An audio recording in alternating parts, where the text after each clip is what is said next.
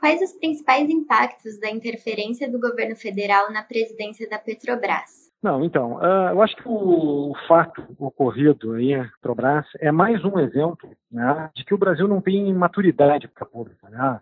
Porque isso, tempos em tempos, a experiência tem mostrado que a infantilidade política vai lá, coloca o dedo no lado, né, e o Brasil toma choque.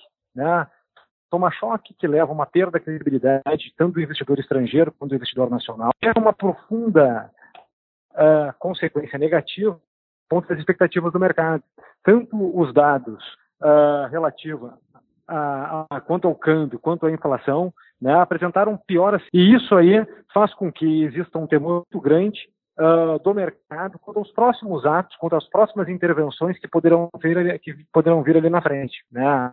Então, isso demonstra que o país tem baixos níveis de governo, que existe uma clara confusão entre o que é Estado e o que é mercado. Né? E um governo que foi que era tido para ter uma pauta liberal é justamente colocar, saberia ah, justamente transitar entre os limites da ação estatal. Mais uma vez a gente viu uma falácia, né? infelizmente virou uma falácia. Esse tipo de ação abre precedentes para que novas intervenções do Estado em empresas estatais sejam feitas? Já houve uma sinalização uh, por parte né, da própria autoridade policial que ele está pensando em intervenções tanto no setor elétrico, já começa a falar aí de intervenções do banco no Brasil. E daí tu pensa o seguinte, pensa o investidor institucional, né? milionários, vezes bilionários, esperando uma justa remuneração uma gestão eficiente, né? atenta às regras de boa governança, atenta às variáveis do mercado, sofre uma ingerência estatal. Né? Essa é a realidade. Isso cria uma instabilidade no mercado, uma intranquilidade nos agentes econômicos e num clima de absoluta insegurança jurídica. Ou seja, aquele que deveria a previsibilidade de condutas, o respeito às regras do jogo, o respeito às leis do mercado, né, por, joga tudo isso para joga tudo isso para cima e começa a agir aí de forma arbitrária. Qual é a melhor forma de evitarmos que, essa que essas interferências voltem a ocorrer em outras empresas estatais ou mistas? A principais solução, uma simples medida que resolveria isso aí é aplicar o que está determinado na Constituição. Né? O artigo 170 fala lá na livre iniciativa. E para ser livre, a iniciativa não pode sofrer indevidos estatais.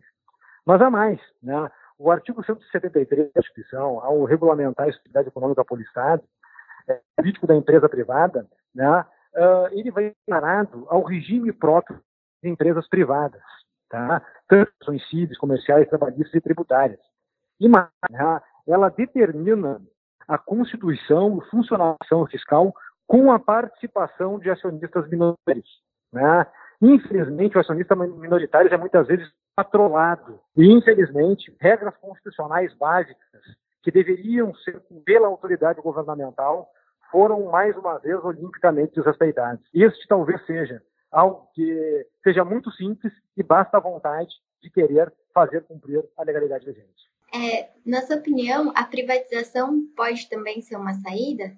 Aquilo que eu já te respondi na, na primeira parte. Eu acho que os exemplos da realidade cada vez mais demonstram que o Brasil não tem maturidade suficiente para ter empresas públicas.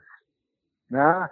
Porque sempre há algum tipo de infantilidade governamental que produz algum tipo de ingerência indevida ou arbitrária né, nos agentes de públicos de mercado direto. Né? Então, nós sim é urgente nós pensarmos a pensar na privatização da Petrobras e de toda e qualquer empresa pública, pois está demonstrado pela experiência uh, republicana e democrática que de tempos em tempos esses entes acabam sofrendo algum tipo de ingerência política indevida. E isso simplesmente, isso além de gerar uma falta de credibilidade nacional, acaba por gerar prejuízos né, para acionistas que muitas vezes de boa fé compram ações dessas empresas na expectativas de que elas seriam bem geridas. E a política mal exercida acaba por impactar os negócios. Então, a pauta das privatizações é cada vez mais atual.